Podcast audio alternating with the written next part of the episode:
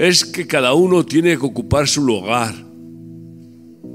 El hombre tiene que recibir la autoridad de la cabeza que es Cristo y gobernar su matrimonio y su casa.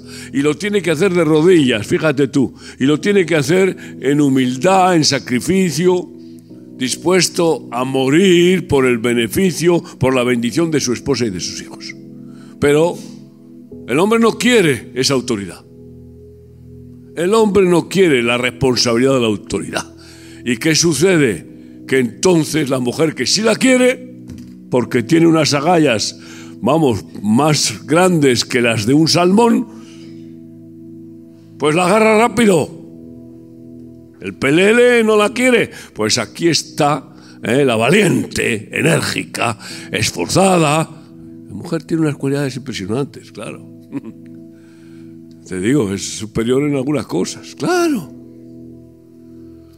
Aquí no hay nadie más que nadie. El problema es, está en el hombre. El hombre que pierde su autoridad. Delante de su mujer, delante de su suegra, delante eh, de su padre, delante del diablo.